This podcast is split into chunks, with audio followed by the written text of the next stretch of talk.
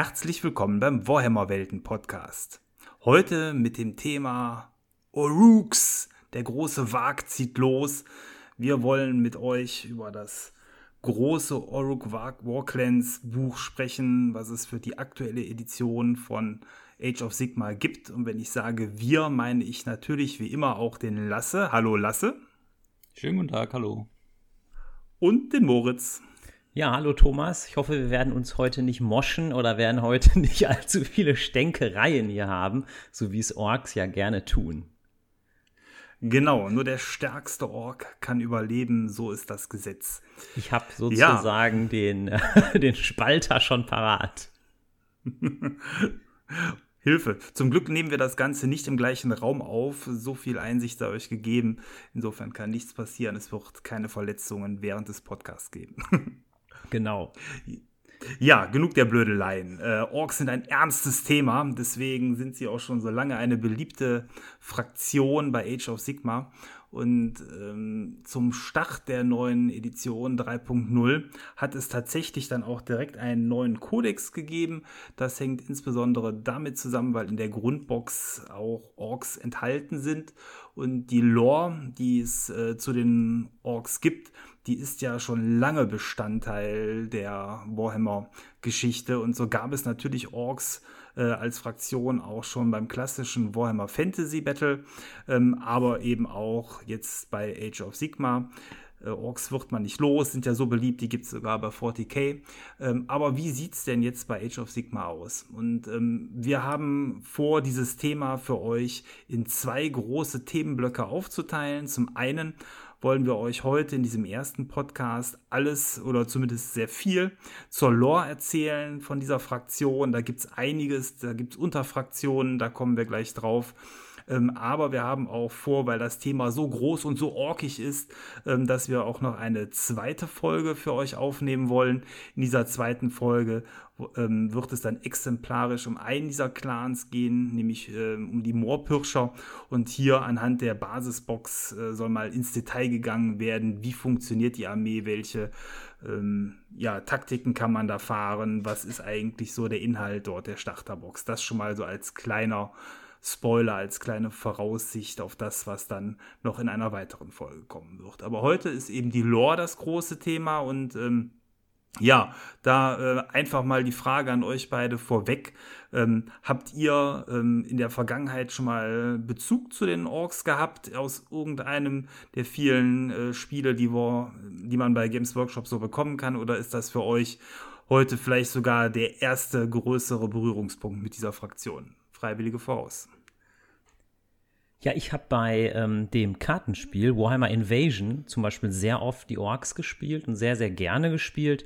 Da gibt es halt auch schon so Einheiten wie den Schwarzork-Mob, die Eisenjungs oder da gibt es auch so mega tolle Zauber wie zum Beispiel Gorks Fuß, wo quasi dann von Gorka Morka so ein riesiger Fuß kommt, der sozusagen eine gegnerische Einheit dann einfach so zerstampft und ähm, ich fand da auch schon mal ganz toll an diesem Set, dass da auch immer irgendwie so, ja, irgendwie so coole Sprüche irgendwie drauf sind. Zum Beispiel beim Schwarzorg-Mob steht einfach so Moscha mit großen Äxten.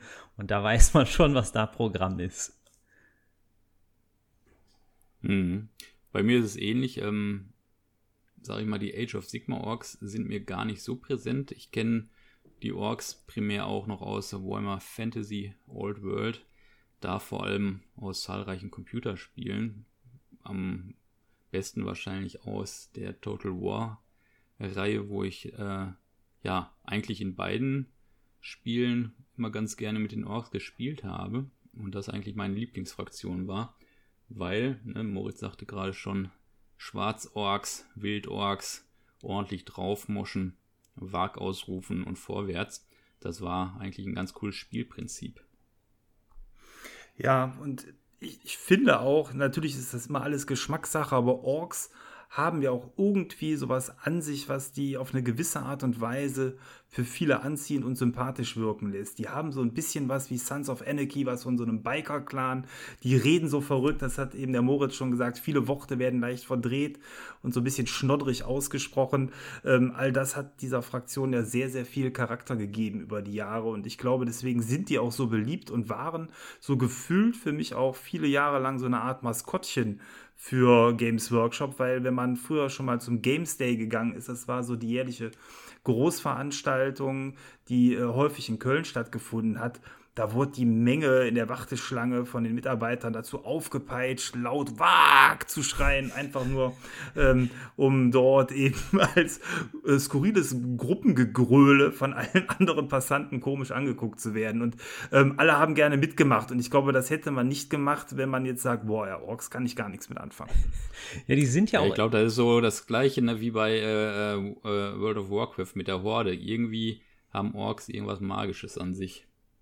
Genau, und ich finde auch, ähm, gerade die Orks bei ähm, Warhammer haben irgendwie auch ein bisschen was Sympathisches an sich. Vielleicht besprechen wir das später nochmal detaillierter. Aber das Chaos ist ja teilweise wirklich, sage ich mal, perfide, bitterböse, verabscheuungswürdig. Und die Orks sind ja, sage ich mal, gar nicht so richtig, richtig bitterböse in dem Sinne, dass, ja, dass sie so perfide sind. Ne? Sie sind ja ein bisschen wie große Kinder, sag ich mal. Ein bisschen. So ist es. Denn Orks, und das steht im Lore-Teil des neuen Buches drin, lieben einfach den Krieg und das auch deswegen, weil sie einfach gut darin sind. Sie wissen, wie man moscht, so kann man sagen. Und ähm, äh, ihre Anleitung haben sie dort durch Gorka Morka erhalten. Das ist der große Doppelgott bestehend aus Gorg, dem Brutalen, und Morg, dem Cleveren. Und das sind so die beiden großen Strömungen ähm, innerhalb von diesem orkischen Pantheon. Und ähm, auch das zieht sich schon lange durch die Geschichte der Orks, so wie man es dann dementsprechend bei Warhammer dann auch kennt. Ja, ich glaube auch Games Workshop macht sich daraus manchmal auch ein bisschen einen Scherz, weil manchmal ist es auch Gorg ist clever brutal und Morg ist brutal clever. Also so ganz ja, so läuft das ja fast auch ineinander. ja, es ist einfach total bekloppt. Es ist ja gelebte Fantasy-Comedy, aber auf einem, wie ich finde, äh, ganz guten, witzigen Niveau. Ja, und ähm, was machen Orks am liebsten? Also außer ähm, Krieg führen, ähm, sie ziehen gerne in den Wag, was aber wiederum fast das gleiche ist, denn dieser Wag, so wie man es ausspricht, ähm, ist äh, synonym für der große Krieg, die Schlacht, die Bedrohung, der Kreuzzug und irgendwie alles in einem. Es ist einfach das, wofür der typische Ork lebt. Und ähm, ja, äh, Orks äh, gibt es auch nicht nur an einem Ort. Orks verteilen sich sehr gut in den acht Reichen des äh, Warhammer-Universums, also des aktuellen. Denn ähm, obwohl es ja diese Welt Gur gibt oder Gur, das Land der Orks, ähm, ist es so, dass die in den anderen Welten auch Fuß gefasst haben und teilweise sogar bestimmte Fraktionen eher in bestimmten anderen Welten zu finden sind, als in der ursprünglichen Gur-Welt. Und das ist schon ähm, damit vielleicht auch so eine Besonderheit von der Fraktion, die äh, haben sich eben überall gut verbreitet und äh, ziehen in den Krieg aus. Was ich mich noch gefragt habe, ähm, was machen Orks noch außer Krieg führen oder außer Moschen? Mir ist noch eingefallen, vielleicht so Schrott sammeln, weil die ja doch auch durchaus so ein gewisses Talent haben, sowohl bei 40k als auch bei Age of Sigma, dass die ähm, aus erbeuteten Dingen ähm, ja, ihre Rüstung erweitern oder vielleicht irgendwelche Gerätschaften zusammenbauen. Ich glaube, das wäre vielleicht noch was, was die so zusätzlich ausmacht. Ja, finde ich also ganz lustig. Äh, ich habe äh, gestern sogar war das noch äh, auf YouTube ein bisschen rumgeguckt und ich mag es ja irgendwie so Ambiente äh, Musik einfach mal im Hintergrund laufen zu haben. Und äh, da bin ich irgendwie über einen Kanal gestolpert, die ähm, ja, Warhammer äh, Ambiente Musik hatten und da war irgendwie der Titel dann ähm, äh, Ork Basiscamp äh, außerhalb des Kampfes und da haben sie auch die ganze Zeit gegeneinander gekämpft, irgendwie mit Mopeds sind so rumgefahren, irgendwas getüftelt. Ähm, ja, wie so, ja, so ein bisschen durcheinander. Ja, es hat so ein bisschen Mad Max-Style, ne? Dieses zusammengeklöppelte, das äh, verrückte Maschinenbauen mit Resten. Das ist sicherlich bei 40k noch etwas intensiver, aber äh, klar, bei AOS findet das Ganze ganz genauso statt und ähm, ist so das Markenzeichen von der Fraktion. Ja. Ähm, was ich, ich, ja, du wolltest was nee. sagen, Moritz.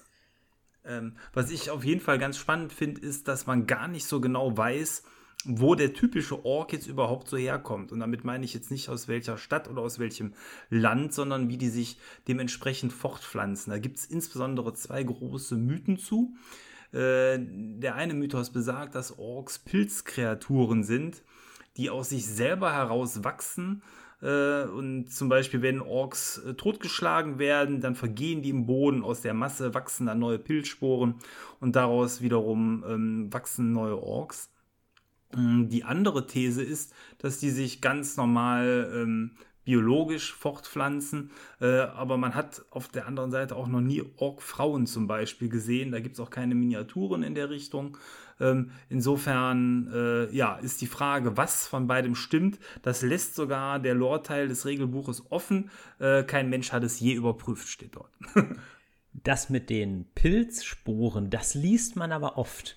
Und das finde ich auch plausibler. Ich sag mal gut, es ist natürlich eine Designentscheidung, es ist natürlich auch nur eine Erfindung. Aber ich finde letztlich diese Idee mit den Pilzsporen, dass die erst vielleicht so ganz klein sind. Es gibt ja auch sowas wie so Snotlinge oder so und dass die dann halt immer größer werden immer weiter wachsen, finde ich eigentlich ganz cool. Und demnach im Grunde wären ja eigentlich die Orks gar nicht unbedingt Männer, weil sie ja dann, wenn sie einfach quasi Pilze sind, sind sie ja weder ein Mann noch eine Frau. Sie sind halt einfach Orks, sage ich mal. Und dann fände ich es wieder auch plausibel, dass es keine weiblichen Modelle gibt, weil dann gibt es ja quasi nur dieses eine Aussehen. Ja, das stimmt. Äh, wir konkretisieren das. Es gibt keine Orks mit klassisch menschlichen äh, weiblichen Geschlechtsmerkmalen. Okay. Äh, ja, aber ich finde auch, also gerade diese Pilzgeschichte passt einfach dazu, weil die Fraktion so bekloppt ist und ähm, ist zumindest für mein Verständnis mal was Innovatives und Neues war. Also habe ich noch nirgendwo an anderer Stelle so gelesen. Ist denn diese Pilzgeschichte irgendwo in einem Buch oder in einem Battletome irgendwo steht das so geschrieben oder ist das Fanfiction quasi? Nee, so das steht im offiziellen, ähm, ähm, wie heißt es hier, Battleturm, im Kriegsbuch der Uruks steht es drin und man hat es ja auch schon in der Vergangenheit in anderen Büchern von Games Workshop gelesen. Also die These dazu gibt es, aber ähm, wie gesagt, sie lassen es mit Absicht offen. Scheint hm. scheinbar, auch vielleicht, weil es Geschmackssache ist. Vielleicht ist manchen Leuten das dann doch zu abgefahren mit der Pilzgeschichte. Ähm, obwohl ja, ich weiß ja bei, bei Warhammer oft so, ne, dass das äh, bewusst Leerstellen sind, ne, um die Fantasie anzuregen. Ne? Von daher passt das ja da rein. Ja, aber gerade in der heutigen Zeit wäre das ja modern, wenn es Pilzkreaturen sind, die genderneutral sind. Das wäre doch up to date. Äh, ja, und als Biologe muss ich auch sagen, halt eine ungeschlechtliche Fortpflanzung, also ähm, das ist ja auch äh, ein Vorteil, dass die besonders schnell funktioniert und das passt ja auch zu den Orks, ne, dass die quasi über die Menschheit über alles hineinbrechen ne, und man da gar nicht her wird, weil die einfach sich so schnell reproduzieren. Das könntest du mit sexueller Fortpflanzung wahrscheinlich gar nicht hinkriegen. Und in dem Buch Schlacht um Black Reach, gut, ist jetzt ein 40k-Buch, wird auch immer erwähnt, dass sie nach Pilzen oder nach Pilzen riechen. Hm, lecker. Komm, wir gehen heute Rocks essen. Äh, na gut, ähm, also so viel ähm, zur äh, Fortpflanzung und Vermehrung der Orks. Und ja, wir hatten es eben schon gesagt, es gibt acht große Welten ähm, bei Age of Sigma und Gur. Gur ist eben das Land der Orks, ist das wilde Land, das Land, was alles frisst und es ist das Land, ähm, was wie kein anderes, glaube ich, der Natur der Orks am ehesten entspricht.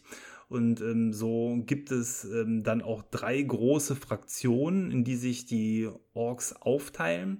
Es sind zum einen ähm, die listigen Moorpirscher, dann sind es die brutalen Eisenkiefer und ähm, als letzte Fraktion die hm, ich würde sie mal die naturverbundenen Knochenspalter nennen. Und alle drei Fraktionen wollen wir euch jetzt nochmal so ein bisschen mehr im Detail äh, näher bringen. Bei den Moorpirschern werden wir rein auf die Lore eingehen, das gleiche auch bei den Knochenspaltern und der Moritz hat auch bei den Eisenkiefern, da hat er nämlich dann auch noch einen näheren Bezug zu der Fraktion, ähm, auch noch so ein paar kleine ähm, Regelstücke für euch herausgesucht. Bei den Moorpirschern wird es ja dann schon so wie angekündigt nochmal eine komplette Folge zu Regeln und so ein bisschen Crunch geben. Okay. Ja, bevor wir jetzt so zu den einzelnen Clans übergehen, habt ihr noch irgendwas, was ihr zur allgemeinen Lore loswerden wollt? Oder sollen wir weiterziehen im Thema? Also ich könnte vielleicht noch zu Gorka Morka ergänzen, dass es ja irgendwie auch ein faszinierendes Götterwesen ist. Es gibt ja so eine Sage, dass mal Gorka Morka und Sigmar Heldenhammer tatsächlich so eine Art Wettessen gemacht haben. Und die haben dann jetzt nicht wie wir, jetzt weiß ich nicht, vielleicht irgendwie Burger gegessen. Die haben dann quasi ganze Kontinente gefressen und ganze Meere ausgetrunken. Also quasi Sigmar Heldenhammer und Gorka Morka. Und sowas finde ich persönlich ja herrlich absurd. Klingt nach großem Appetit. Ja, definitiv. Ja. Genau. Ja, ich hätte vielleicht noch eine Frage, bevor wir gleich jetzt zu den einzelnen äh, Clans kommen. Das stellt sich mir gerade bei Age of Sigma, ähm, weil das ja so ein bisschen ausgeprägter ist als bei 40k. Ähm, wie sind denn die einzelnen Clans untereinander so äh, beschaffen? Ähm, rei rei reisen die zusammen um äh, die Lande oder sind die verfeindet zusammen? Das kann ich mir gar nicht vorstellen, irgendwie gerade, weil die sind ja schon teilweise sehr unterschiedlich in ihrem Habitus. Ja, Moritz, willst du? Sonst antworte ich gerne. Fang du mal an. Dann fange ich mal an, ja. Also, ähm, wie es eigentlich bei vielen Fraktionen so ist, das ist eher offen gehalten. Also, um auch Kämpfe da sind wir wieder auf der spielerischen Seite, Ork gegen Ork zuzulassen. Gibt es natürlich verfeindete Stämme, es gibt aber auch verbündete Stämme. Ähm, grundsätzlich, glaube ich, ist sich der Ork erstmal untereinander etwas näher, als es äh, vielleicht da mit dem Chaos oder mit der untoten Fraktion äh, wäre, aber ähm, grundsätzlich verfeindet sind sie nicht. Und es gibt natürlich vor allen Dingen, und das, dann sind wir wieder sehr nah auch bei den Regeln, die Möglichkeit, die verschiedenen Fraktionen zum großen Wag zusammenzuschließen. Also man muss die nicht einzeln spielen, man kann die ähm, auch zusammenführen und dann ist es sogar ganz tief in den Regeln verankert, dass diese unterschiedlichen Fraktionen äh, vereint kämpfen. Aber ähm, ja, also ich glaube, um dein, deine Frage zu beantworten, es gibt eben keine Pauschalantwort, es kann mal so, mal mhm. so sein. Genau, vielleicht von der Lore aus, glaube ich, könnte ich mir vorstellen, dass die Moorpirscher und die Eisenkiefer noch ganz gut zusammenpassen, weil in der Lore steht ja zum Beispiel über die Knochenspalter, dass sogar andere Grünhäute sie seltsam finden oder finden, dass sie irgendwie nicht ganz richtig sind, weil die ja zum Beispiel auf Metallwaffen verzichten und Metallrüstungen verzichten. Und ich glaube, da ist natürlich ähm, ja auch in der Lore vielleicht so ein bisschen angelegt, dass das eher Sonderlinge sind, würde ich mal so sagen. Ja, komische Fraktion. Na gut, dann würde ich sagen, starten wir mit den Moorpirschern. Das ist die neue Fraktion. Das sind die Orks, die es äh, unter dem alten System Warhammer Fantasy Battles auch noch nicht gab. Die ähm, neue Fraktion der Moorpirscher lebt äh, versteckt in den jeweiligen Gebieten da, wo sie wohnen und sie verehren Morg. Ähm, haben wir eben schon gelernt, also Morg den Cleveren und das ist, glaube ich, auch schon das, was die Fraktion vielleicht mit am besten ähm, beschreibt. Das sind hinterlistige Moorwesen, die in Sümpfen am liebsten wohnen und die auch so ein bisschen ähm, konfliktscheu sind. Sie lieben es, alles saubere und auch sich selber mit Schlamm zu beschmieren. Das sieht man auch an den Figürchen. Die sehen so richtig, ja, Sumpf durchtränkt und, und, und schwer und nass aus. Also die ganzen Ledersachen, die die an ihren Klamotten haben, die hängen so richtig schön nass und schwer herunter. Ähm, das ist einfach so das äh, Motto der Fraktion, also dieses Verschlagene. Und äh, deswegen, sie nehmen auch gerne Gefangene auf in den eigenen, äh, oder nicht in den eigenen Reihen, aber sie nehmen gerne Gefangene für Experimente äh, mit oder ähm, verkaufen auch gerne ähm, äh, quasi äh, Sklaven an die Duadin. Das sind die ähm, Dunkelzwerge, die es momentan als käufliche Fraktion gar nicht mehr gibt, aber die in der Lore noch enthalten sind. Und ähm, im Gegenzug bekommen sie dann für die Sklaven, die sie da verkaufen, dann wieder von den Duadin auch Sachen zurück, wie bessere Waffen. Ähm, die werden insbesondere von den Hobgoblins ähm, in den Armeereihen dann gerne genutzt, weil die ja mit Granaten und besonderen Helmen und so weiter ausgerüstet sind. Also das, ist, das passt eigentlich ganz gut zu der Fraktion. Ist ja auch eine schöne, ist ja auch eine schöne Idee, dass man mal zeigt, jetzt sage ich mal, Orks sind jetzt nicht immer nur stumpf und sind immer nur dumm, sondern im Grunde im Kern sagt das ja auch, die Moorpirscher sind intelligent. Genau, das sind halt feige Ratten, die sind ein bisschen verschlagen, aber die sind eben die Fraktion, die ähm, ja, am, am liebsten versucht, den Kopf zu benutzen, deswegen ja Morg. Clever. Ja, dieses Verschlagene finde ich auch mega gut. Ähm, also, diese starken Orks, die hat man ja oftmals so, aber dieses verschlagene, hinterhältige, das hat mir schon bei Herr der Ringe gut gefallen und irgendwie ne, erinnern die mich auch immer und ich kann mir vorstellen, dass Games Workshop sich da auch ein bisschen inspiriert hat ne, an diesen Moria-Goblins, die ja auch im Prinzip so verschlagen, hinterhältig sind und eher die anderen erstmal machen lassen und dann gucken mal, was am Ende überbleibt am Leben und sich dann da drauf stürzen. Ne? Ganz genau. Das sieht man auch äh, ein wenig an der Optik der Figuren, jetzt wo du gerade den Herr der Ringe schon genannt hast. Also ein paar der Figuren hat man den Eindruck, sind äh, dem Film von Peter Jackson gerade so aus der Leinwand nur herausgelaufen. Einfach weil ähm, die Gesichtszüge oder so sehr ähnlich aussehen. Und der ganze Aufbau von den Orks, also Aufbau heißt der Körperbau jetzt, was ich meine, ähm, sieht tatsächlich auch eben so aus, wie es zu dieser Art von Kreatur passt. Die haben was Affenartiges, die haben eher kurze Beine, ähm, die haben einen ähm, relativ langen Oberkörper, die sind einfach eben nicht dafür gedacht, rein anatomisch ähm, besonders stark in die Schlacht zu ziehen, sondern eher eben sich gut äh, verstecken zu können, sind was schmächtiger und äh, haben dann die, ja, eben die, die Möglichkeit, dementsprechend einfach cleverer zu agieren. Hm. Aber im Kriegsbuch steht ja trotzdem, ich habe da mal ein bisschen reingelesen, dass die äh, im Schnitt doch wesentlich stärker als der durchschnittliche Mensch sind halt. Ne? Deswegen unterschätzen sollte man einen Moorpischer wahrscheinlich auch nicht, ne? auch wenn die so ein bisschen eher abwartend agieren. Klar, das ist eine andere Liga, aber die würden halt äh, in dieser Ork-Kette, wo es ja heißt, der Stärkere bestimmt ist, der Fetteste wird der Boss, ähm, da ist es eben so, dass die da eher dann so die, die kleine schwache Fraktion sind. Aber klar, gegen den Mensch, also Menschen. Menschen. Den, den moschen die direkt zum Frühstück weg. Ja, genau. Aber trotzdem sind sie da vorsichtig, weil zum Beispiel, ähm, wenn es sich darum geht, äh, Städte zu überfallen und gerade auch befestigte Städte, äh, dann denken sie sich, ah, lassen wir besser bleiben, machen wir nicht so gerne. Also am liebsten überfallen diese Orks äh, Exkursionen, die aus solchen Städten herausführen oder Karawanen. Ähm, also oder Städte, die gerade in neuem Aufbau sind. Also man überlegt sich schon sehr genau, was dort das Ziel eines Angriffs sein soll und dann sucht man sich lieber leichte Ziele aus, weil alles andere bringt Verluste mit sich. Das will man nicht als Mob. Was ich mich noch gefragt habe, ich weiß auch nicht, ob man es beantworten kann. Die haben ja als Markenzeichen so feuerrote Schilde. Wäre das nicht eigentlich cleverer, wenn die dunkle Schilde hätten in dezenten braunen Farben? Weil wenn ich jetzt im Sumpf einen auflauern will, dann schnalle ich mir ja nicht so einen feuerroten Schild um. Ja, ich glaube, die rote Schildfarbe kommt daher, wenn du da genau darauf achtest, das ist ein Squick-Gesicht. Ach so. Und ähm, soll wahrscheinlich dem Squick nachgeahmt sein. Ob die jetzt grundsätzlich immer alle rot sein müssen, weiß ich auch nicht, aber ich habe mir das damit erklärt.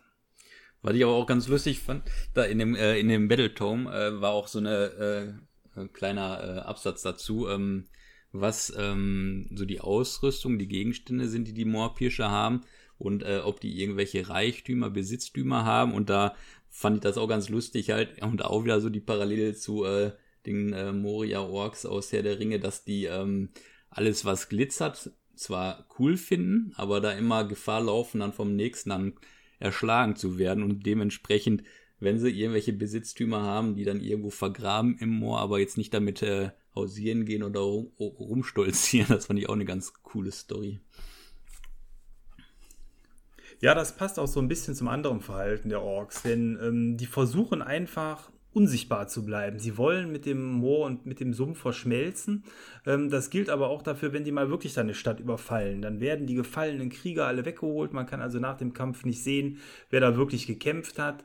Ähm, die Städte bleiben dann im Anschluss auch leer und entvölkert. Die lassen sich also da nicht nieder. Und ähm, wenn zum Beispiel dann doch mal größere befestigte Städte angegriffen werden sollen, was ja dann im Einzelfall dann vielleicht dann doch mal passieren kann, dann ist es so, dass sie dann gerne die Stärkeren vorschicken. Dann sind wir nämlich wieder dabei, ähm, ob die gerne mit ähm, Eisenkiefern zum Beispiel zusammenarbeiten. Ja, die kann man dann schon mal vorschicken oder noch viel beliebter natürlich die große Allianz mit Kraknos, ähm, der Urmacht von Gurm. Das ist ja dieser, diese sehr, sehr große Miniatur, die wie so eine Art ähm, Minotaure aussieht, nur noch ein bisschen mehr auf Steroiden. Und ähm, ja, also solche Allianzen sucht man dann, wenn man es dann mal wirklich äh, etwas mit etwas gefährlicherem zu tun hat. Kraknos ist schon keine Miniatur mehr, der ist schon eine Maxiatur, wenn es sowas gibt. Ja, Mini-Diorama.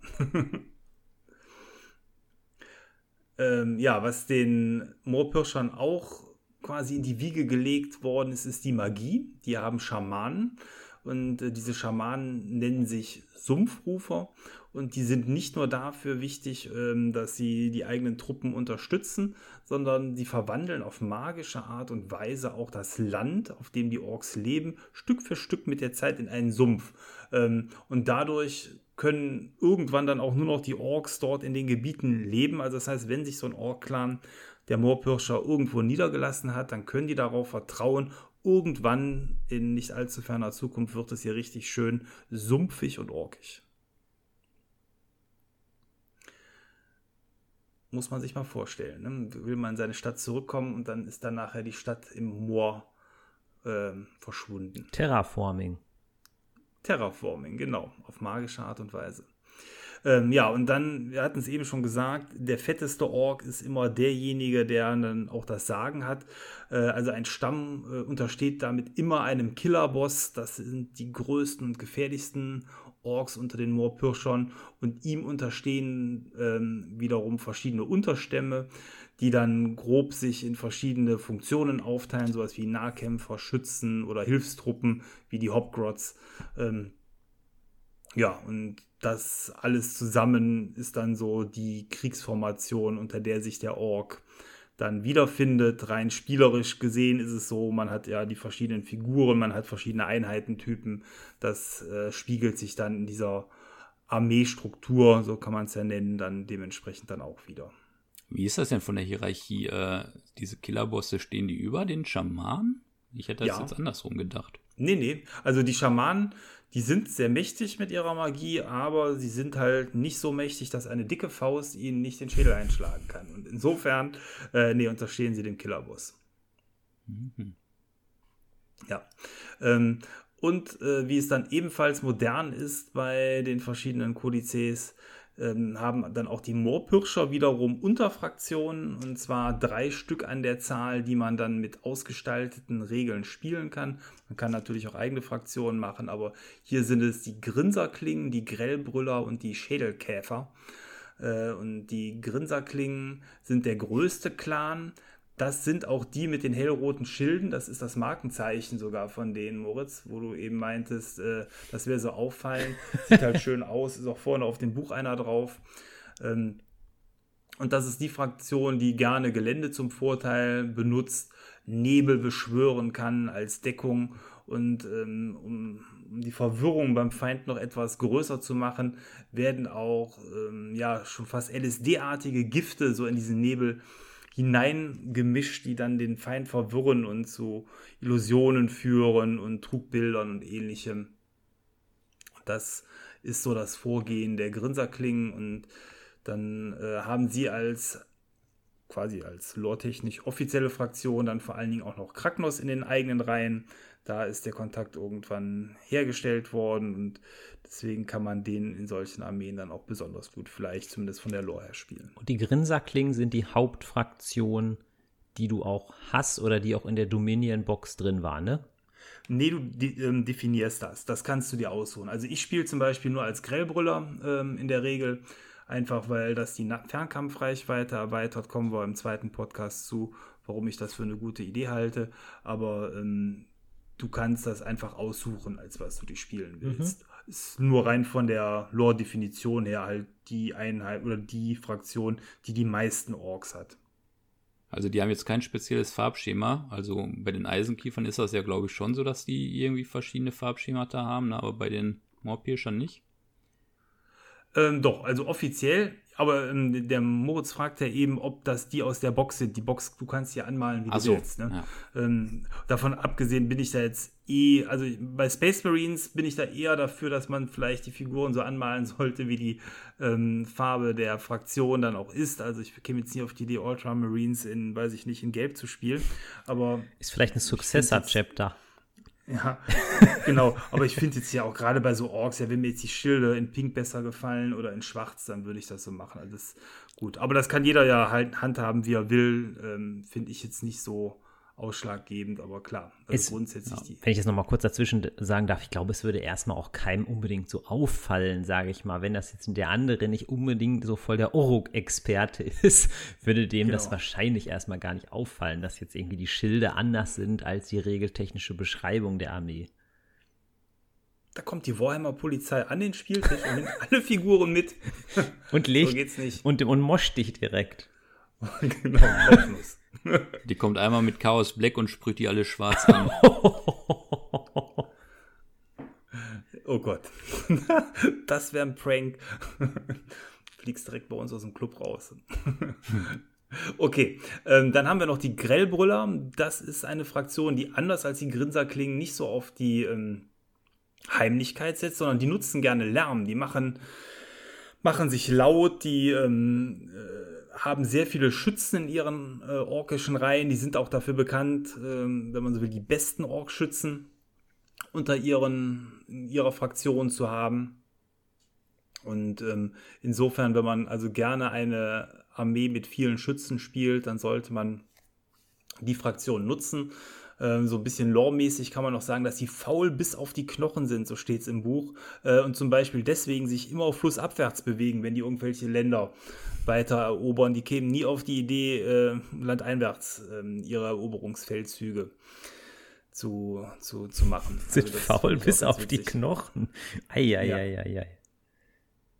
Genau. Oder zum Beispiel, was auch witzig war, die kapern gern diese sigmaritischen Kriegsläufer. Da ist auch in dem ganz neuen, in der ganz neuen Folge von Warhammer Plus so ein Ding zu sehen. Das sieht aus wie so ein großer Spinnenläufer. Ähm, aus der viktorianischen Zeit. Und ja, also diese Kriegsläufer zum Beispiel erobern die gerne einfach nur, um nicht selber laufen zu müssen. Das sind genau meine Jungs. Hm. ja. So, und als äh, letzte Fraktion aus dem Buch haben wir dann noch die Schädelkäfer. Die sind etwas kürzer gehalten, was so den Flufftext angeht. Die werden dort als morbide Giftmischer bezeichnet. Die nutzen gerne Bestien in ihren Reihen, ähm, wird aber von, dem, ja, von den Miniaturen nicht so ganz unterstützt in dem Roman, den es gibt zur neuen Dominion-Box. Da war es eigentlich ganz cool beschrieben. Da haben die ähm, ein paar ähm, ja, Krieger Sigmas begleitet, die dann auf einmal überrascht wurden, weil aus dem Unterholz ganze Horden von wilden Tieren herausgetrieben worden sind. Und äh, anstatt quasi mit den Orks sich zu beschäftigen, konnten die sich erstmal mit diesen ganzen reißenden Bestien dann auseinandersetzen. Stelle ich mir cool vor, könnte ich mir auch tatsächlich auf dem Spieltisch gut vorstellen, aber aktuell gibt es da keine Figuren für oder irgendwas, dass man so wie andere Fraktionen die Wölfe haben oder ähnliches, was auf den Tisch bringen kann. Hier ist es einfach so, dass ähm, das nur im Fluff bisher verhaftet ist. Und ähm, ja, die heißen Schädelkäfer, weil die die Nähe zu Käfern suchen. Die lutschen gerne das Gift aus Käfern als Mutprobe heraus, ob groß, ob klein. Ähm, alles, äh, was irgendwie nach Käfer aussieht, mögen die gern. Aber auch das findet sich tatsächlich jetzt an den Figuren nicht wieder und es gibt auch da keine Einheiten zu. Also wenn man die Schädelkäfer gerne mag, dann einfach wahrscheinlich wegen der Regeln, die die mitbringen oder ähm, ja, vielleicht hat man da selber Lust, viel umzubauen oder irgendwelche Käfer dann noch mit auf die Bases zu kleben. Ja, das war es eigentlich schon zu den Moorpirschern und ähm, ich würde sagen, ähm, um dann nicht zu lange bei der Fraktion zu verbleiben, gehen wir dann mal zu den Eisenkiefern weiter. Ja, die Eisenkiefer werden ja auch Iron Jaws genannt und da gefällt mir irgendwie dieses großartige Design. Es gibt ja echt faszinierende Artworks mit diesen fetten gelben Rüstungen und es sind auch wirklich Charaktere mit einer Prise Humor und ich finde, die Eisenkiefer sind eigentlich nicht ganz so grim dark wie ähm, ja, Warhammer oft ist. Sie sind einfach ein bisschen, ja, vielleicht positiver eingestellt, auch wenn es natürlich auch sehr, sehr wilde Oruk sind. Es ist ein ganz besonderes Volk, von Gorka Morka ausgewählt und was hier ganz interessant ist, dass die Iron Jaws die äh, Stormcast Eternals durchaus mit Respekt sehen, beziehungsweise sich sehr gerne mit denen moschen. Und die nennen die auch nicht Stormcast Eternals, die sehen die eher als Sigmas Jungs und wissen, dass man mit denen immer ganz eine ganz gute Moscherei haben kann. Und ähm, was ich an den ähm, Iron Jaws noch ganz witzig fand, ist, dass sie eigentlich gern dieses Sigmarit hätten, dieses Himmelseisen, würde ich mal sagen. Aber die konnten es bisher nicht ergattern und in einer Nacheiferung von diesem, ja, von diesem Sigmarit malen die oft halt ihre Rüstung in so einem strahlenden Gelb an, insbesondere der Stamm oder der Clan der Iron Sons ja, und das, das finde ich irgendwie ganz, ganz interessant, dieser Querbezug dann zu Sigmas Jungs. Findet ihr das passend, äh, dass, dass die irgendwie sich gerne mit denen moschen oder ähm, hattet ihr das vielleicht mal in der Folge auch gesehen von Warhammer TV? Da gibt es ja auch so eine legendäre Episode.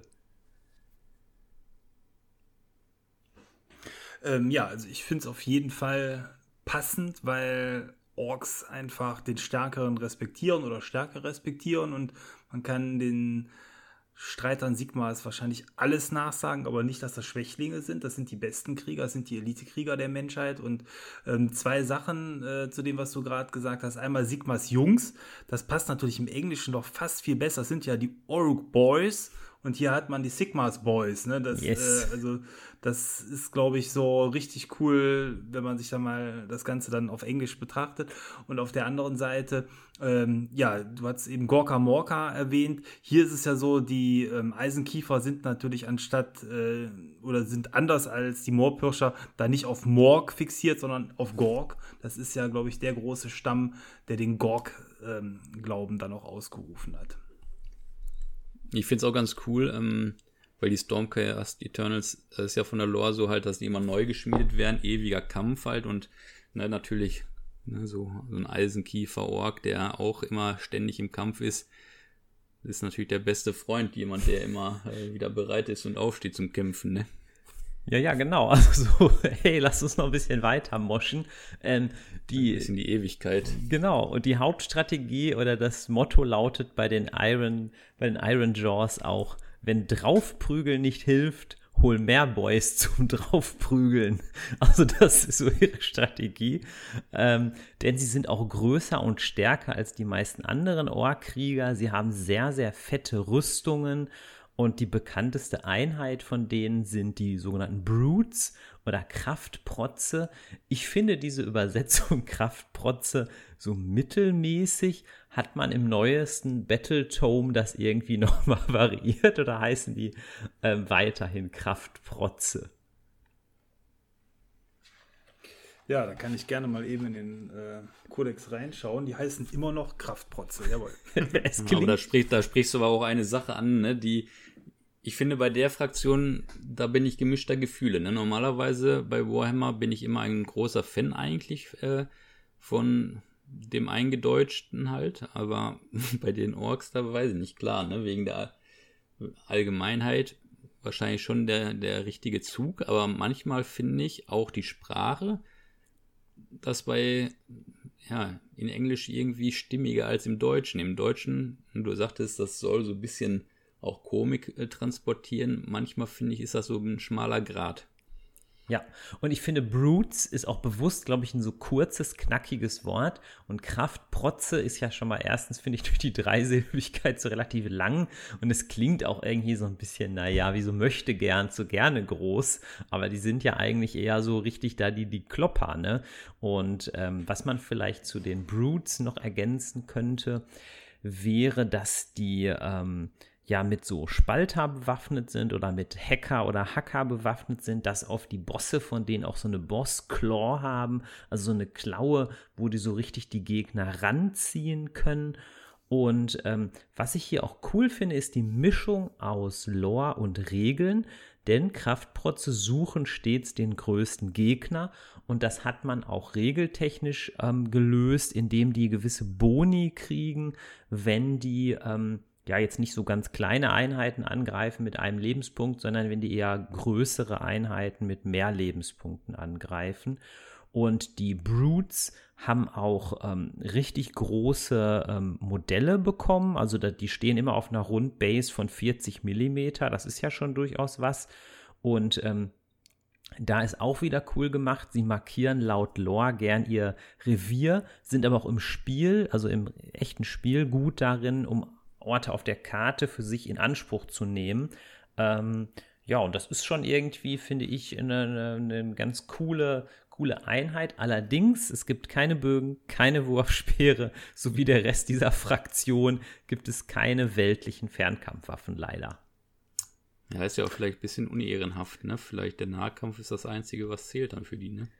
Genau, draufmoschen. Dafür sind sie aber wirklich sehr, sehr mobil. Also es scheint ja, oh ja. In, der ersten Sekunde so, wenn man jetzt nur so die reinen Werte ähm, sich ansieht, dass die erstmal nicht so viel Move haben.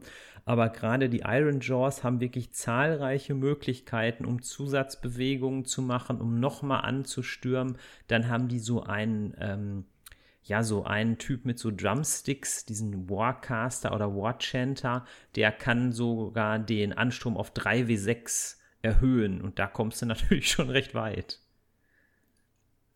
Ja, es ist halt eine reine Nahkampffraktion, wenn man sich jetzt mal so das Spielerische anschaut, die, ähm, wenn man gerne schnell im Nahkampf ist, glaube ich, die richtige Wahl ähm, darstellt. Und die Geschwindigkeit wird natürlich von den berittenen Einheiten, die du gleich, glaube ich, auch noch vorstellen wolltest, ähm, dann ja auch noch verstärkt. Das heißt, man hat also nicht nur so schon schnelle Fußtruppen, sondern auch noch sehr schnelle ähm, Ergänzungstruppen. Und ähm, ich glaube, auf Turnieren hat man teilweise sogar ähm, Armeen gesehen, die fast ausschließlich aus diesen Wildschirmreitern eine Zeit lang bestanden haben, einfach weil das so eine gute Auswahl war. Ja, aber in der neuesten Regeledition, also ich habe mich jetzt im Vorfeld auch ein bisschen schlau gemacht, sind wohl auch die ganz normalen ähm, Brutes auch recht mobil, weil die wohl immer wieder Zusatzbewegungen bekommen durch den Megaboss und dann auch eigentlich recht schnell unterwegs sind. Und Thomas, was du gerade so im Nebensatz gesagt hast, das sollte man vielleicht nochmal betonen Ton. Ich finde, die sind sehr einsteigerfreudig. Ich glaube, das macht Spaß, die zu bemalen, ähm, weil das viele große, gerade Flächen sind. Sie sind ja fast so ähnlich zu bemalen wie ein Space Marine, so tendenziell. Man kann aber letztlich, selbst wenn man mal ein bisschen rumschmiert, äh, passt das wieder ins Org-Thema. Und ich finde auch, ein Gesicht von einem Ork ist leichter zu bemalen, weil es verzeihlicher ist. Weil bei einem Menschen sieht man sofort, hm, da passt was irgendwie nicht zusammen. Das Hautbild ist irgendwie komisch, die Hautfarbe passt nicht. Und beim Ork, glaube ich, fällt das erstmal gar nicht so auf. Also ich halte die für recht einsteigerfreundlich. Hm, kannst du auch viel wahrscheinlich mit Contrast und äh, Washes machen, ne? Genau, das glaube ich auch, dass sie da richtig viel mit Contrast Paint, es gibt ja auch so eine ganz neue Contrast Paint, die heißt Imperial Fist, die würde ich vielleicht sogar dann versuchen. Ja, welche Einheiten vielleicht bei denen noch erwähnenswert sind, das sind ja die von Thomas gerade genannten Gore Grunters oder Blutgrunzers. Das ist die Kavallerie auf ja riesigen gepanzerten Schweinebestien. Die schwingen dann so Choppers und ähm, haben auch ein relativ ähm, großes Modell. Es, zieht sich bei den Iron, bei den Iron Jaws so durch. Ähm, es ist eine Ovalbase, die so vergleichbar ist mit so Primaris Bikern, also diese sogenannten Outrider. Und das ist schon recht mächtig. Ähm, welche Modelle ich jetzt nochmal nenne, da bin ich aber so ein bisschen zwiegespalten. Es gibt ja noch diese Art Boys bzw. Plattenhelme. Das sind äh, zwar keine Kraftprotze, sondern nur normale Oroks, aber die werden von den Kraftprotzen geduldet und akzeptiert. Die marschieren in Reihen und verwenden auch Trommeln und Banner. Und da kriegt man auch die Figuren sogar auch relativ günstig. Ich habe gesehen, 15 solcher Art Boys habe ich so für unter 40 Euro gesehen. Die sind auch mit Spalter bewaffnet, oft auch mit Schilden, sehen ein bisschen aus wie aus der alten Welt, sind aber auf einer 32 mm Base. Also die gefallen mir einerseits gut. Auf der anderen Seite finde ich, merkt man, dass die Modelle durchaus auch schon etwas älter sind weil ich habe hier noch so einen ganz alten Kodex. Ähm, das ist der Kodex Orks und Goblins. Der ist bestimmt schon, ach, weiß ich nicht, fast 20 Jahre alt. Und da gab es eigentlich auch schon die Schwarzorks und die sehen eigentlich fast aus wie die Art Boys. Und da merkt man so ein bisschen so, das neueste Design ist es nicht. Es sind Art Boys. also die, die Schwarzorks. Das sind die gleichen Püppchen, ja. Ähm, insofern finde ich daran so krass, die Schwarzorks waren ja in der alten Welt die großen fetten Boys, also das, was heute sowas wie die Brutes sind und die sind die kleinsten bei den Iron Jaws, also oder bei den Eisenkiefern. Das ist einfach ein, äh, finde ich, ganz netter Move gewesen, als sie eingeführt worden sind. Auf der anderen Seite, klar, sind das die alten Modelle und man sieht es denen an. Aber wenn man noch welche hat, hat man damit schon mal einen guten Grundstock. Ja, aber ich glaube, wenn ich jetzt anfangen würde, wie gesagt, ich würde vor allem auf diese Brutes setzen und auf die Gore Grunters, ähm, weil ich glaube auch, das, die machen auch vielleicht ein bisschen mehr Spaß, die zu bemalen, würde ich so einschätzen. Wo ich auch richtig Bock hätte, so einen zu bemalen, das ist dieser War Chanter. Das ist ein Support-Charakter, also ein Hero und der hat zwei Drumsticks, mit denen er in den Kampf zieht, den Gorg-Stick und den Morg-Stick. Und wie so ein Drummer äh, trommelt er dann auch so ein Warbeat. Er trommelt den Warbeat überall, auch den Gegnern mal in die Fresse. Und da gibt es halt so einen Get em Beat. Ähm, da hat der halt einen Ansturm, den er ermöglicht, dann bis 18 Zoll, also halt auch auf andere Einheiten, nicht auf sich selbst. Und dieser ähm, ist als Figur wohl so beliebt und auch von den Punkten so günstig, dass viele, die kompetitiv spielen, zwei Warcenter spielen, manche sogar drei. Man kann nie genug Trommler in der Band haben, so ist das. die müssen noch irgendwie vielleicht irgendwie einen Gitarristen oder sowas haben, aber das kommt vielleicht noch. Ja, also. Ja, und der Frontmann, ne, der ist dann wahrscheinlich der Gordrock, den finde ich nämlich am imposantesten, ne, den, ich weiß gar nicht, wie diese Tiere heißen, diese Drachenähnlichen. Äh, die fetten Gorilla-Drachen, ich finde, die sehen aus, weil er so auf seinen Fäusten steht wie so ein dicker ja. Gorilla. Mhm. Die passen ganz gut zu den Eisenkiefern, finde ich, zu den Iron Jaws. Das ist eine, finde ich, der imposantesten Figuren bei Age of Sigma. Kommt nicht ganz an den 40k-Kollegen, ne, den Gaskull dran. Aber finde ich schon imposant. Aber kostet auch, ne? Ich glaube 100 Euro. Ja. Was ich ganz, ganz interessant, günstig. was ich ganz interessant finde, ich habe im Vorfeld auch ein bisschen recherchiert. Der Gordrak, der sitzt ja auf so einem Maw Crusher, so heißen ja diese speziellen Drachen. Aber alle, die kompetitiv spielen, spielen, spielen dann gar nicht den namensgebundenen ähm, Oruk auf dem Drachen, sondern die spielen quasi, du kannst ja auch diesen Drachen einfach als Megaboss auf Moorcrusher spielen, weil dann kannst du den halt individuell mit bestimmten Fähigkeiten ausstatten. Und tatsächlich bei diesem Fall ist es so, dass ähm, dieses Custom Design, möchte ich das mal so nennen, äh, besser ist als der, der namensgebundene Oruk. Also so ein bisschen so, zum Beispiel bei den Necrons ist es auch so, dass die, die, die namentlichen Dynastien nicht so beliebt sind wie die Custom-Dynastie. So ähnlich kann man sich das da ein bisschen vorstellen. Ja, das ewige Problem der ja, benannten Figuren. Ne? Das ist ja immer so, dass man die nicht weiter verbessern kann. Ja, genau. Aber, aber gut, das Modell ist, ist schon geil, sag ich mal. Also ja. da schlägt mein Ork-Herz schon etwas, schnell, etwas schneller, aber ich besitze es leider nicht. Dafür bin ich zu sparsam. Ja. Können diese Drachen in Feuer spucken? Da ist so, glaube ich, so ein bisschen ne, Flammen züngeln aus. Ja, es heißt, genau, es heißt hier aber teilweise auch Bellow, also, ähm, also quasi bellen ähm, also vielleicht ist es auch eher so eine Schallwelle. Ich bin mir auch nicht so ganz sicher, ob das jetzt wirklich Feuer ist. Es ist auf jeden Fall der einzige Fernkampfangriff. Also ich habe hier. Genau, zerreißendes Gebrüll heißt es auf Deutsch. Und ja, der Name ist Programm, ne? Genau, bei mir heißt es Bursting Bellow. Ähm, Reichweite immerhin 8 Zoll. Es ist aber der einzige Fernkampfangriff. Aber was ich immer wieder lese, ist, dass der Megaboss auf einem Moorcrusher äh, jeden Punkt wert ist ähm, auf dem Spielfeld, den der hat. Ja, ist ja, halt die fetteste Einheit der ne? Armee. Ja.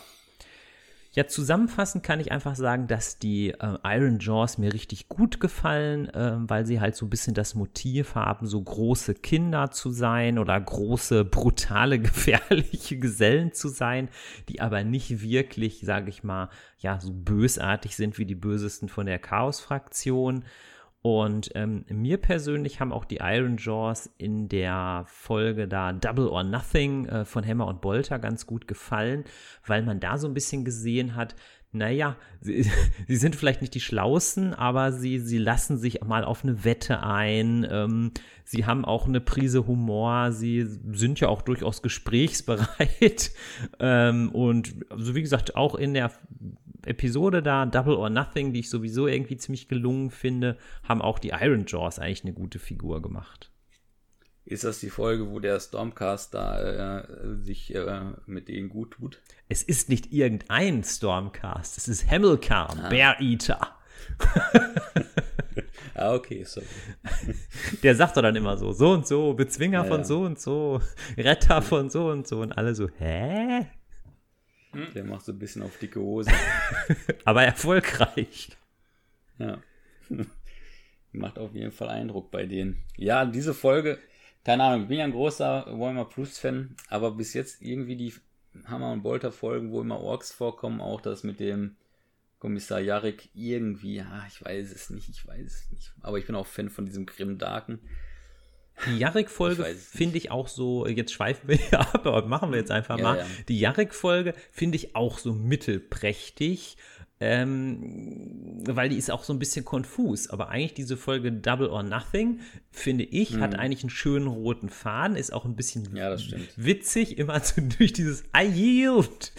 also, ich musste da ordentlich schmunzeln. Hm. Ja, und da gibt auch diese Klopp, äh, Draufklopp-Stimmung der Orks ganz gut wieder, ne?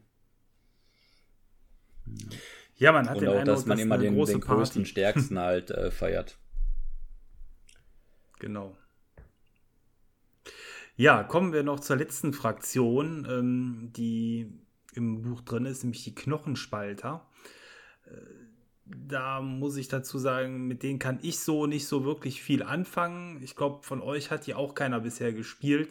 Ähm, wir haben versucht, äh, denen aber jetzt dann trotzdem noch ein bisschen gerecht zu werden, was so den Inhalt ähm, der Fraktion angeht. Ich glaube, was auffallend ist, ist zum einen erstmal so das Äußere, wenn man sich die Figuren anschaut. Die sehen ähm, eben aus wie ähm, ja, amerikanische Ureinwohner, die tragen keine Rüstungen, die haben viel Federschmuck, ähm, die sehen so aus, als ob sie ihr Leben als Jäger verbringen in den weiten Ebenen der verschiedenen Landstriche, ähm, die vermehren als Fraktion Gorka Morka als Ganzes. Das heißt also weder Stärke noch Cleverness besonders forciert, sondern so im ausgewogenen Einklang mit Gorka Morka. Und ähm, deswegen, die tragen keine Rüstung oder viel Metall, die leben in der Wildnis und ähm, ja, machen also einen sehr naturverbundenen Eindruck. Sehen halt aus wie uramerikanische Stammeskrieger, kann man sagen. Ich finde sie durchaus spannend. Ich, ich sag mal, es sind ja im Grunde eigentlich die Wildorks. Also man hat ja, glaube ich, ähm, ich sag mal, damals hat man ja oft so eingeteilt, ähm, normale Orks, schwarze Or äh, normale Orks, Schwarzorks und Wildorks. Und das sind doch eigentlich die Wildorks, weil sie meiden Rüstung, sie haben lieber Kriegsbemalung und Tätowierung und verschiedene Glücksbringer, so Zähne und Knochen. Und ähm, sind vielleicht gar nicht mal so eine schlechte Einheit, könnte ich mir vorstellen. Ja, ob die, meinst du jetzt spielerisch oder? Äh Erstmal von der Lore finde ich sie ganz interessant. Okay. Spielerisch kann ich es nicht einschätzen. Ich weiß auch gar nicht, ja. von, ob es von denen wirklich neue Modelle gibt. Nee, hat es ähm, seit Jahren nicht gegeben. Also seitdem es Age of Sigma gibt, hat es keine neuen Modelle für die Fraktion gegeben.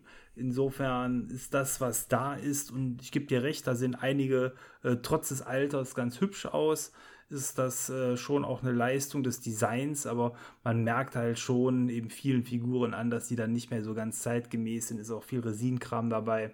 Das heißt, äh, neuere Bausätze sind dann ja doch meistens was imposanter, größer ähm, und auch eben aus Plastik dann gefertigt.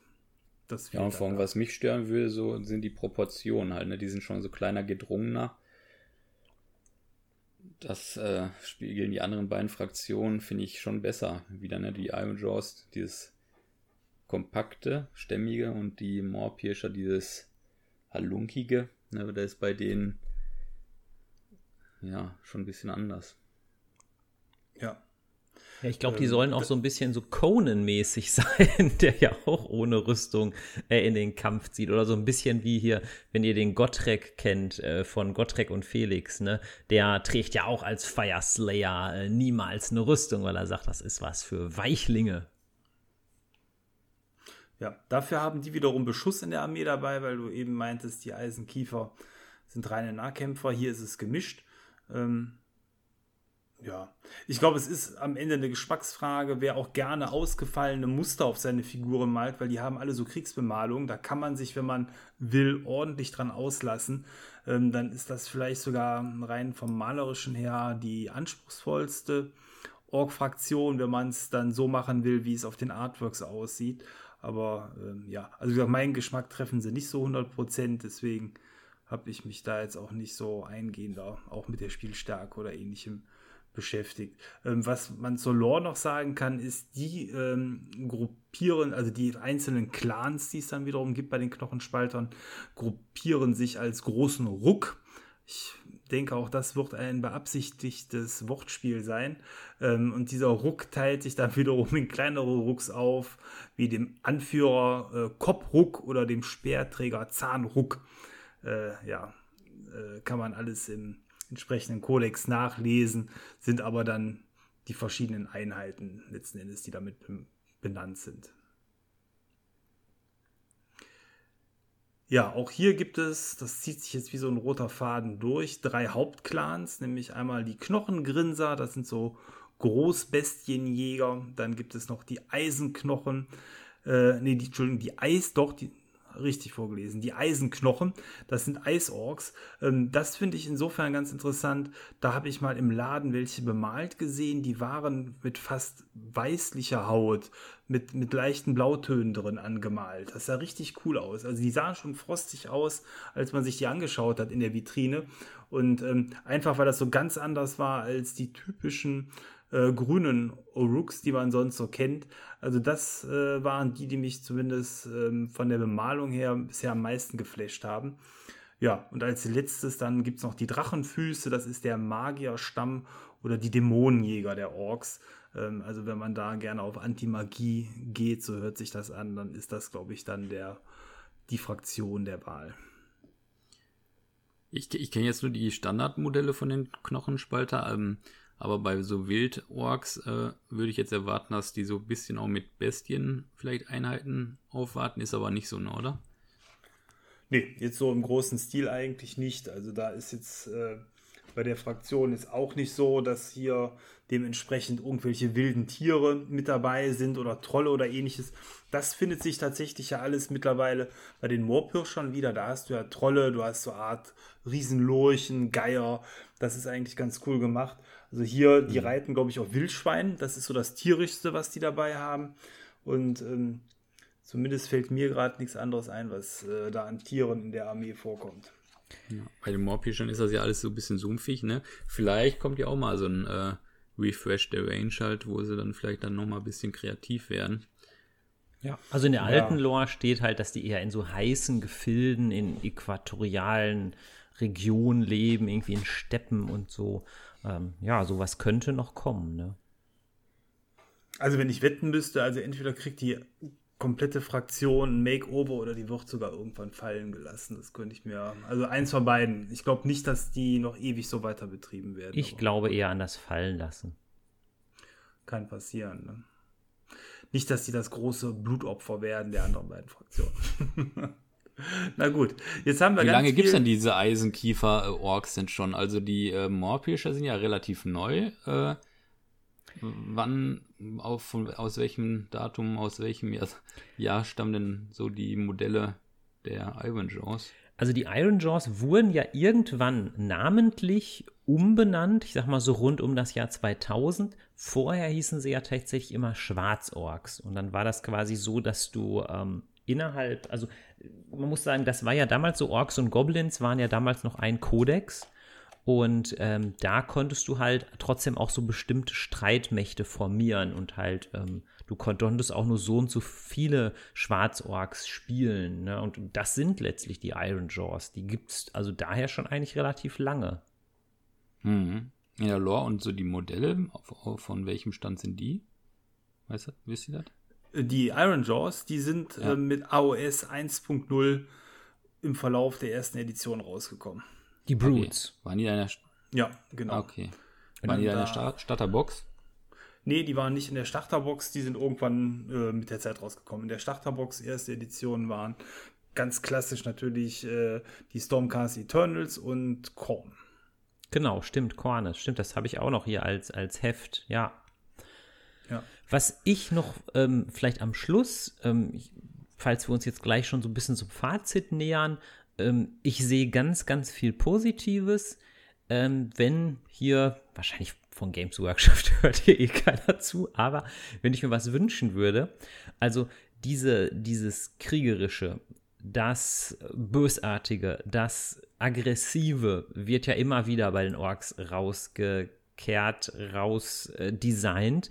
Wenn ich mir was wünschen könnte, ich würde ein bisschen noch mal mehr diese nicht kriegerischen Aspekte etwas rauskitzeln. Also sprich bei den, ähm, bei den neueren, bei den, ach, wie heißen sie denn jetzt? Äh, Moorpirscher. Bei den Moorpirschern wäre es für mich dieses Terraforming, dass man das vielleicht irgendwie ein bisschen ausarbeitet. Ne? Wieso wollen sie das alles in den Sumpf umformen? Haben sie da vielleicht was davon? Wollen sie dann vielleicht da irgendwie so eine neue Kultur etablieren? Und bei den Iron Jaws würde ich dieses Motiv, dass die irgendwie Schrott sammeln und damit vielleicht was basteln, ich glaube, ich glaube, das würde denen ein bisschen mehr, also ich mag die sehr gerne, ne? Das ist jetzt Jammern auf hohem Niveau, aber das würde denen ein bisschen mehr Tiefe verleihen. Dann wären die teilweise vielleicht nicht so eindimensional. Hm. Zumal ähm, die Moorpirscher keine Geländestücke haben. Es gibt ja Fraktionen, die mit eigenem Gelände daherkommen. Hier ist es nicht der Fall. Könnte ich mir sehr gut vorstellen, dass man hier ähm, so eine, so, ja, eben so eine Art Minisumpf irgendwie aufstellen kann, der vielleicht so die Größe von 6 x 6 Zoll hat. Dann kann man das Spielfeld damit zusumpfen. Ähm, könnte man vielleicht sogar während der, des Spiels dann noch erweitern. Klingt eigentlich ganz witzig so. Und Endloszauber gibt es ja bei den beiden Fraktionen auch nicht. Also insofern, ja, könnte man da noch ein paar Modelle rausbringen. Und das wird ihn von der Lore her aber auch gut tun. Ja, das, äh, ja, ich finde auch. Also alles, was, äh, oder über, immer wenn die Lore und das, was man auf dem Tisch sieht, so Hand in Hand geht, dann macht das einfach mehr Spaß. Dann kann man auch besser Themenarmeen erstellen. Ähm, aber gut, die Gerüchteküche besagt ja, dass im Verlaufe der aktuellen Edition nochmal ein Nachschlag für die Moorpirscher kommen könnte. Ähm, gesehen habe ich noch nichts, aber zumindest gerüchtemäßig heißt es, da gäbe es nochmal einen Nachschlag. Ganz ungewöhnlich wäre es auch nicht, genauso wie die Stormcast bestimmt auch nochmal einen Nachschlag kriegen. Hm. Eine Frage hätte ich noch zum Ende. Für mich sind ja Orks immer fest verbunden mit den Goblins, mit diesen Grotz. War das schon immer so, dass die nicht zusammen äh, in einer Armee äh, gehandelt wurden oder ist das auch erst seit neuestem so? Nee, gab es bei Age of Sigma bisher noch nie, dass ähm, in den Ork-Truppen diese Grotz mit drin vorkommen. Das hat man ja bei 40k eigentlich sehr häufig, ne, dass, dass da Grotze dann auch als Modelle irgendwie beiliegen. Hier bei Age of Sigma war es bisher noch nie der Fall. Wahrscheinlich hat es sich bei den ähm, Eisenkiefern einfach nicht gut ergeben, weil die ja so auf diese Stärke setzen und dann nur die größten gut genug sind. Und bei den Moorpirschern hat man sich ja für die, wie ich finde, sehr, sehr coolen Hobgoblins entschieden. Ähm, da gibt es, wenn mhm. man so will, dann kleinere, schwächere Orks dazwischen, aber äh, eben nicht die ganz klassischen Grotze. Die hat man ja tatsächlich ähm, nur bei den Oger-Königreichen mit dabei, aber da sind es, glaube ich, auch keine Krotze, sondern die heißen nochmal anders, ne? Aber hm. auf jeden Fall, da, da gibt es so Mini-Goblins. Doch, das müssten ja, Krotze sein. Das ja. verwundert mich irgendwie, weil das ja eigentlich bei äh, Fantasy ja immer gut durchmischt war, ne? Dass die einen gemeinsamen Ja, obwohl ich würde jetzt sagen, zum Beispiel bei, ähm, also ich sag mal so, wenn man jetzt hier nur von, von fiktiven Welten und Design spricht, ich würde zum Beispiel sagen, bei das schwarze Auge sind ja auch die Orks und die Goblins sehr ähm, verschiedene Paar Schuhe. Also da sind es ja eher die Orks eigentlich, die, die, die ja, Kriege führen überwiegend und die Goblins sind ja bei das schwarze Auge im Grunde weitestgehend zivilisiert und friedlich und manche wohnen ja sogar in Festum als normale Bürger. Hm. Ich sehe gerade ein Modell, was ich auch habe, aber noch nichts gebaut habe, äh, was ich auch ganz cool finde, auch von den Moorpirschern. Der Gobsprack, Mund des Morg, der auf dem riesigen Adler der Schamane, der hat sogar so einen kleinen äh, Grott hinten drauf sitzen. Aber was das damit zu tun hat, das weiß ich auch nicht. Das ist eine zukünftige Recherche dann. Genau. ähm, ja, ich finde, die kommen mir immer wie so Putzerfische vor. Deswegen, also sie passen schon in so eine Armee rein, könnte ich mir vorstellen, dass die halt versuchen, irgendwie das noch irgendwie für sich selber davon zu tragen, was die großen Orks liegen lassen.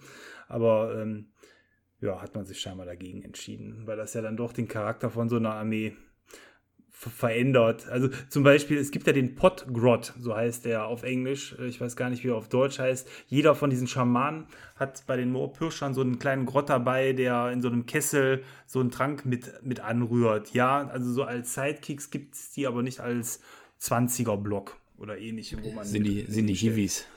Genau. Ich glaube, bei 40k, da stirbt ja sowas auch nach und nach aus. Es gibt ja noch ganz wenige, die die Servitoren zum Beispiel in eine Space Marines Armee noch einbauen, weil die irgendwo dann stehen sollen und irgendeinen Punkt halten sollen. Aber ansonsten, glaube ich, sind die ja auch schon ein bisschen out.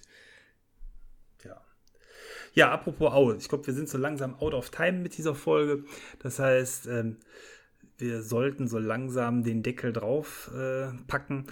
Von meiner Seite aus kann ich nur sagen, habe ich alles zum Thema Lore gesagt, was ich sagen wollte. Wie sieht es bei euch aus? Habt ihr noch irgendwas, was äh, ihr zum Thema Orks und Lore loswerden möchtet? Ich glaube, wir sind durch. Wenn wir noch ganz viel weiter labern, kommt vielleicht irgendwann Gorks Fuß und zerstampft uns. Das wollen wir um jeden Preis vermeiden. Ich bin auch noch relativ unbeleckt, was die Orks anbelangt, von daher kann ich dem auch gar nichts mehr hinzufügen. Okay, dann sage ich an dieser Stelle vielen, vielen Dank fürs Zuhören. Ich hoffe, ihr hattet Spaß mit der Folge. Ich hoffe, Morgs und Gorgs Geist hat euch heute erleuchtet. Und ähm, ja, verpasst auf keinen Fall die zweite große Folge zu diesem Themenblock Orooks, in dem wir dann auf den Armeebau eingehen und äh, gibt uns gerne mal eine Rückmeldung, was ihr von der Folge gehalten habt, ob ihr Spaß damit hattet. Ähm, ja, das würde uns interessieren an der Stelle. In dem Fall sage ich schon mal Ciao, bis bald, euer Thomas. Ja, ich verabschiede mich auch. Ich ähm, werde jetzt gleich sagen, ich habe genug gemoscht. Ich werde noch ein bisschen Schrott sammeln und werde auf meinem Wildschwein fortreiten. Tschüss. Tschüss. tschüss.